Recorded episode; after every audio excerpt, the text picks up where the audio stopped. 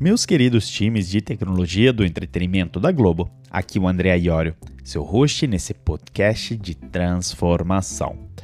Deixa eu te contar mais sobre o episódio 14, que é o episódio de hoje. Nele, nós vamos entender através de uma frase da incrível Luísa Helena Trajano, a presidente do Magazine Luiza e fundadora do grupo Mulheres do Brasil, sobre quais estratégias temos que seguir para ter mais foco no cliente e os motivos pelos quais o cliente é mais empoderado nos dias de hoje.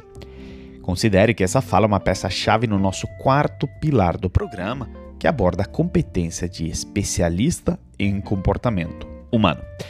No episódio anterior, nós falamos de como usar dados para obter informações e como transformamos informações para obter insights. E neste próximo trecho, a Luísa Helena Trajano nos fala como ter mais foco no cliente.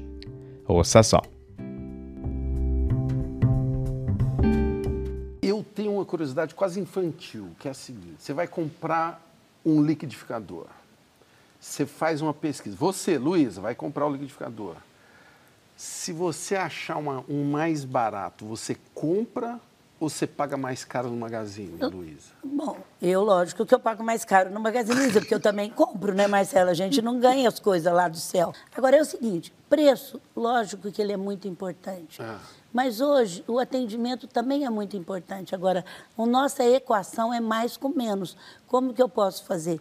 Mais atendimento com menos preço. Ah. Essa eu acho que é a equação que mais me ajudou na vida. Agora eu tenho consciência que a gente não ganha em todos os preços, ah. mas ao mesmo tempo eu tenho consciência que se um cliente for mal atendido dentro do Magazine Luiza, até hoje, Marcelo, eu tenho uma linha direta que está no site. Hum. Se você não foi bem entendido, procura o site. Mas é for... você mesmo que vai. E, eu mesmo. É mesmo que ele eu, vai. Eu, eu, por exemplo, hoje, agora eu estou aqui, tem alguém que responde, mas agora mesmo eu vejo e acompanho. Muito se fala do que agora, na era digital, você tem que ter foco no cliente mais do que no foco no seu produto. Mas o problema aqui é que para muita gente não está ainda claro o porquê disso. Então eu estou aqui agora para explicar. Inúmeras coisas mudaram com a chegada da internet, com a revolução digital, mas eu quero focar em quatro principais mudanças que estão atrás desse maior empoderamento do cliente. Primeiro ponto: maior acesso à informação. Segundo, menores barreiras para entrada em mercados. Terceiro, menores custos de troca, mas não troca de produto, mas troca de empresa, né? Por lado do consumidor, é, de escolher para qual empresa ir é muito mais fácil e muito mais barato. E quarto, é que somos todos criadores de conteúdo nessa era da transparência. E vamos por partes, que agora você vai entender melhor o que eu quero dizer. Primeiro, a internet nos deu acesso praticamente infinito à informação, é, da qual muita é fake, convenhamos, mas que nos educa essa informação mais na hora de tomar decisões. Óbvio, por um lado, nós já falamos né, ao longo do Metanoia Lab que isso nos leva até um comportamento oposto, que é ficarmos travados diante desse leque de escolhas, devido né, ao famoso paradoxo da escolha. Mas convenhamos que agora temos mais poder conhecemos alternativas ao negócio com o qual nos sentimos insatisfeitos. Temos a informação à disposição das alternativas. Mas isso não é só. Ao mesmo tempo, devido ao fato que a digitalização baixou as barreiras de entrada aos mercados, existe mais competição. Ou seja, aquela escolha que estávamos falando antes, dizendo que você pode se informar sobre os competidores, né, aumentou. Ou seja, vamos pensar no setor financeiro. A digitalização aumentou muito mais a competição através do surgimento de fintechs, fazendo com que os bancos tradicionais tivessem que se reinventar. No passado, você ia para pelo menos, sei lá, cinco bancos aqui no Brasil: Itaú, Bradesco, Santander, Caixa Econômica Federal e Banco do Brasil. Hoje você tem muitas mais opções. E essa é consequência do fato que o digital baixou as barreiras de entrada em mercados tradicionais. Certamente hoje temos muita mais opção do que no passado em qualquer setor, quando queremos tomar nossas decisões de consumo. Agora, acrescenta esses dois mudanças principais os custos de troca, que em inglês são chamados os switching costs, ou seja, os custos relacionados a você mudar de fornecedor da sua experiência de consumo, elas baixaram drasticamente. Se não ficou claro, deixa eu te explicar através de um exemplo. Antes do e-commerce ou até da internet, você ia para a loja do seu bairro para comprar um perfume, suponhamos. Certa vez você foi mal atendido e pensou: nossa, na próxima eu vou para outra loja, nunca mais eu volto aqui. Aí você pedia recomendação para alguém, descobria alternativas e quando descobria que a loja mais próxima era distante, você desistia. Ou quando sabia que a loja com os melhores preços também estava em outra cidade, nem sempre você conseguia ir. Ou de toda forma gastava dinheiro para ir lá e nem sempre esse preço mais competitivo compensava. Esses todos são custos de troca. Por quê? fazia com que no passado fossem tão altos que você continuava a ir nas lojas mesmo não sendo atendido da melhor forma. Com a digitalização, em muitos casos os custos de troca simplesmente sumiram. Pense no Uber, 99 e Táxi e afins. Se quando eles lançarem você fosse baixar a primeira vez e mesmo assim você tivesse que esperar, sei lá, 15 minutos para o carro chegar, você desinstalava e passava para o outro, né? Ou até ligava o táxi, que era a forma tradicional. Ou seja, você ter uma má experiência no aplicativo, bah, não custa nada, desinstala e instala um competidor. Então, com custo de trocas baixos assim, o consumidor está mais empoderado e as empresas e marcas têm que focar mais em retenção do que em aquisição apenas. Ou seja, você trazer alguém para seu negócio não significa que esse alguém vai ficar. E por último, pense bem: somos todos criadores de conteúdos.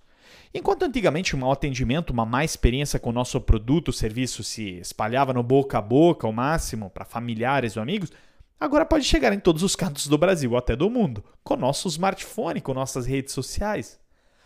Ou seja, esses quatro elementos juntos fazem com que Enquanto no passado era comum focar no próprio produto, né, aprimorando, né, inclusive normalmente com o objetivo de subir preços a serem repassados para clientes que inclusive não tinham poder de barganha, estava na sua mão, hoje é o cliente que tem mais o poder na mão.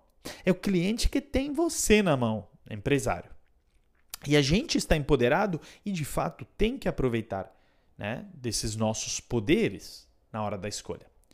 E a verdade é que, mesmo que pioneira e super atual nos dias de hoje, né, é, tem uma frase famosa do Sam Walton, né, o fundador do Walmart, sobre o poder do consumidor.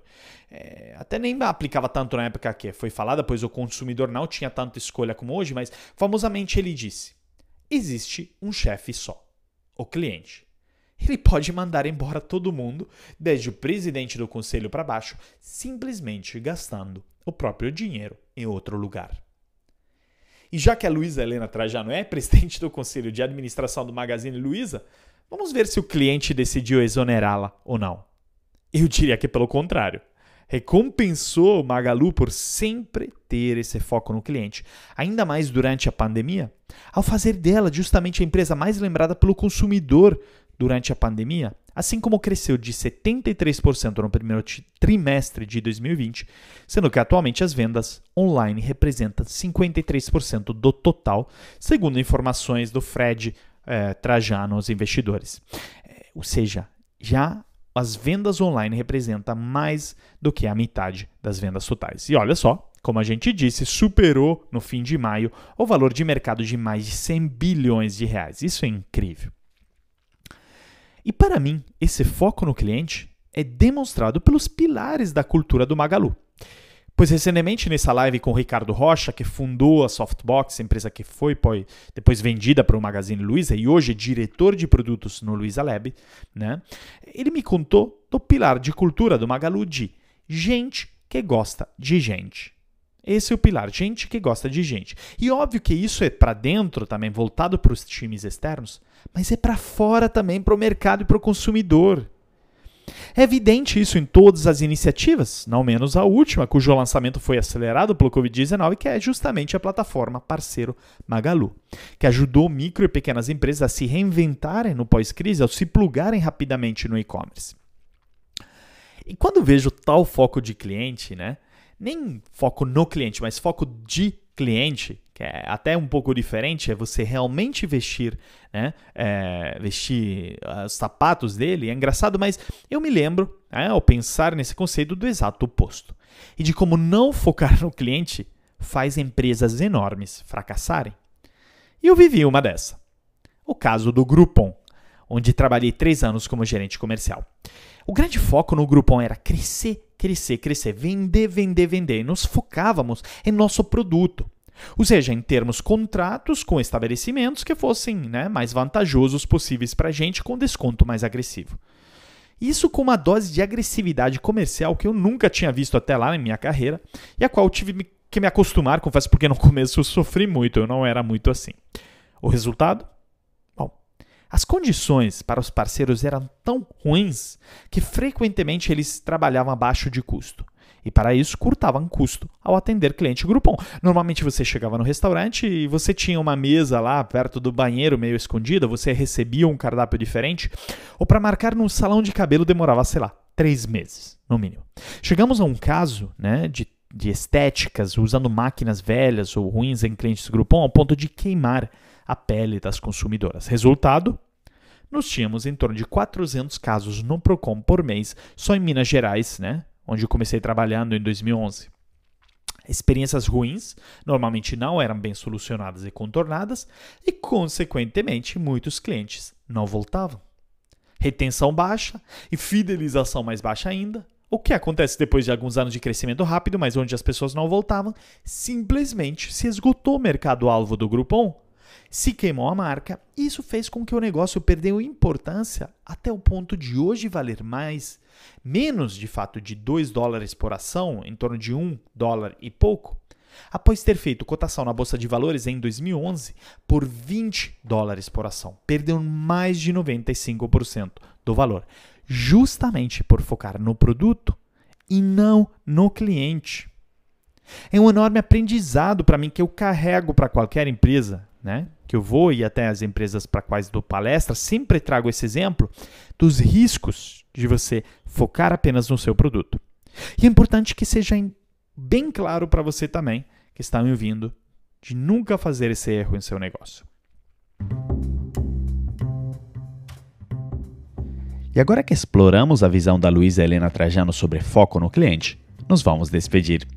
Mas espero que a sua cabeça esteja borbulhando de questionamentos e provocações pois este é o objetivo do podcast, meus caros times de tecnologia do entretenimento da Globo. Nós ficamos por aqui hoje e nos falamos semana que vem com mais um episódio do Transformação.